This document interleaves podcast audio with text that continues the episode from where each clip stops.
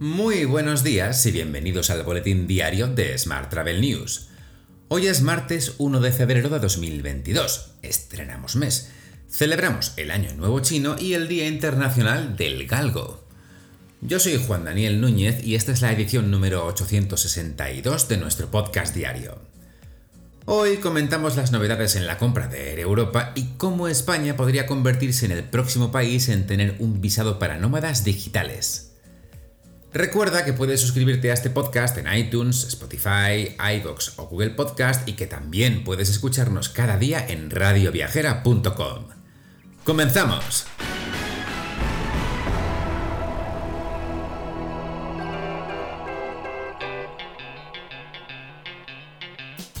Algunos países están siendo creativos en su recuperación económica, creando visados de larga duración específicamente orientados a nómadas digitales. El último país en subirse a esta tendencia podría ser España. Con la recién introducida ley de startups, los extranjeros podrán vivir y trabajar en España de 6 a 12 meses sin necesidad de un visado oficial de trabajo, siempre que obtengan al menos el 80% de sus ingresos trabajando para empresas no españolas.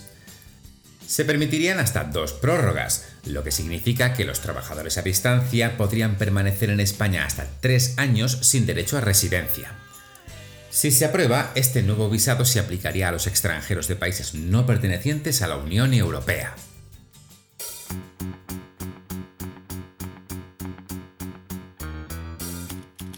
Vamos con la información sobre agencias. Viajes El Corte Inglés estudia reorganizar su división de Business Travel.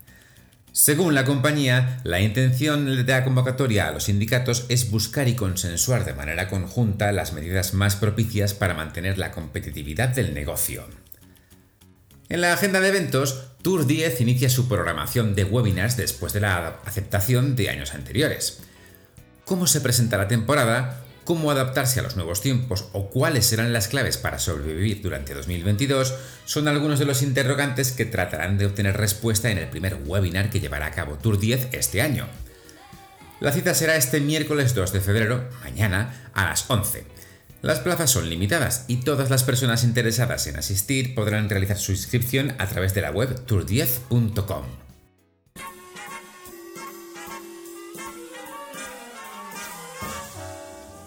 Hablamos ahora de transportes. El volumen de pasajeros de las aerolíneas fue un 43% de los niveles de 2019 el año pasado, según las últimas cifras aportadas por IATA. En un informe presentado por Willy Walsh, director general de la Organización de Aerolíneas, se dijo que los viajes nacionales se redujeron un 28% respecto a los niveles de 2019, mientras que los viajes internacionales disminuyeron un 76%. Y ahora hablamos, como no, de la compra de Air Europa. IAG y Globalia amplían el plazo de las negociaciones, que vencía ayer para llegar a un acuerdo, mientras el banco estadounidense Goldman Sachs ejerce de asesor para acercar posturas. Como te digo, es una operación en la que, según informa Cotizalia, podría entrar Goldman Sachs, pese a las reticencias de Juan José Hidalgo. Al mismo tiempo, la delicada situación de la aerolínea de Globalia requeriría una nueva inyección para evitar el preconcurso cuando expire la moratoria decretada por el gobierno. De hecho, según Expansión, Air Europa necesita de forma urgente 200 millones para evitar la quiebra. Más asuntos. Iberia enfila la recuperación de los niveles previos al impacto del coronavirus. De hecho, la aerolínea saca al 100% de los pilotos que estaban en ERTE por causa de fuerza mayor vigente hasta febrero de 2022.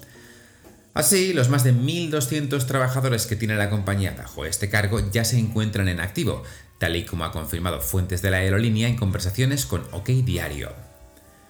Y en otro orden de asuntos, las aerolíneas estudian llevar a la CNMC las subidas de tasas de AINA fuera del DORA. Las integrantes de la agrupación de empresas del sector, ALA, han estado valorando cómo responder a este auge que consideran desproporcionado e injustificado.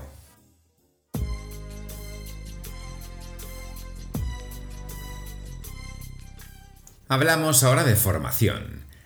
Iturgo, Educación para el Turismo, desvela a partir de ahora de forma anual las competencias emocionales y sociales, los famosos soft skills, que los profesionales del sector turístico consideran más relevantes en su barómetro anual Iturgo. En el primero de estos barómetros, y si nos referimos al personal base, son mejor valoradas habilidades como la inteligencia emocional, la resolución de conflictos, el trabajo en equipo o la comunicación. Más temas. Les Roches Marbella gradúa su promoción más intercultural con alumnos de hasta 80 nacionalidades. La institución bate así el récord en la ceremonia de clausura, con graduados de 80 países diferentes.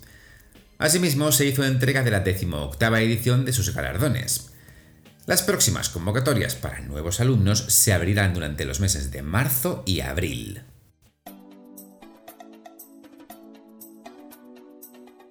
Vamos con la información sobre destinos. Los gobiernos de España y Canarias activan la campaña de bonos para viajar a La Palma. Con un presupuesto conjunto de 9,5 millones de euros, incentivarán también la programación de vuelos nacionales e internacionales a la Isla Bonita. Por su parte, Gijón ha presentado su candidatura para acoger la Convención Tour España en 2022 o en 2023. Las ciudades elegidas como sede de la reunión se harán públicas el próximo 28 de febrero. Mientras, la capital de España estrena Visit Madrid, su nuevo perfil profesional en LinkedIn. El ayuntamiento ha puesto en marcha esta herramienta para promocionar el turismo en la región. Y Barcelona cierra 2021 con 4,5 millones de visitantes gracias a la segunda mitad del año. El consistorio de la ciudad se ha mostrado confiado de haber entrado en una etapa de recuperación, con un 70% de hoteles abiertos y con un 77% de plazas hoteleras a disposición de los turistas.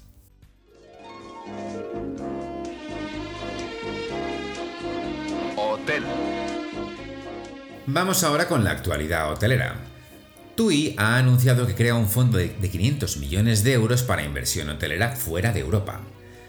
El grupo participará en un 10% en sintonía con su estrategia de Asset Light. Más asuntos. La francesa B&B abrirá 30 hoteles en España en los próximos dos años. La compañía cerró 2021 solo con un 20% por debajo de los ingresos precrisis. Además, según informa 5 días, augura un gran ejercicio y que superará en un 25% los niveles de 2019.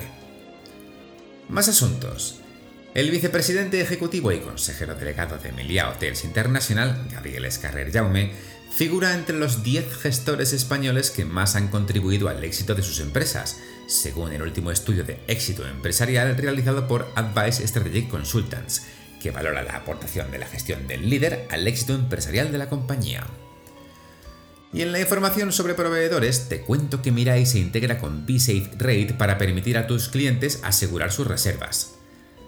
Rate es el software de B-Safe Suite diseñado para permitir vender estancias en tu hotel con seguro incluido de acuerdo con tus estrategias de venta.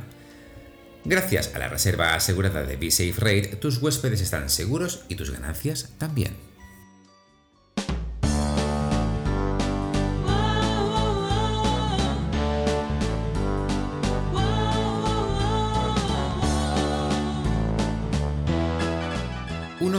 Sonoma, California, asegura que su gato ha sido robado por los inquilinos de un Airbnb en su barrio, y aunque el gato fue encontrado a kilómetros de distancia, no consigue recuperarlo. Solo quiero recuperar a mi niña, quiero recuperar a mi amiga. Es mi amiga. Así se expresó Troy Farrell, que es una persona completamente normal. Troy Farrell llora pensando todos los días en su gata Nubins, la echa de menos. Yo nunca robaría a un gato, jamás le haría eso al pobre Troy Farrell y jamás tocaría a su gato. Entre otras razones porque soy alérgico. Te dejo con esta noticia. Muchas gracias por seguir nuestro podcast y por dejarnos tus valoraciones y comentarios en iBox y en Apple Podcast. Recuerda que puedes suscribirte a nuestra newsletter diaria entrando en smarttravel.news o recibir un mensaje con los titulares del día directamente en tu WhatsApp. Solo tienes que añadir el número 646-572-336 a tu agenda de contactos del móvil y enviarnos un WhatsApp con la palabra alta. ¡Feliz martes!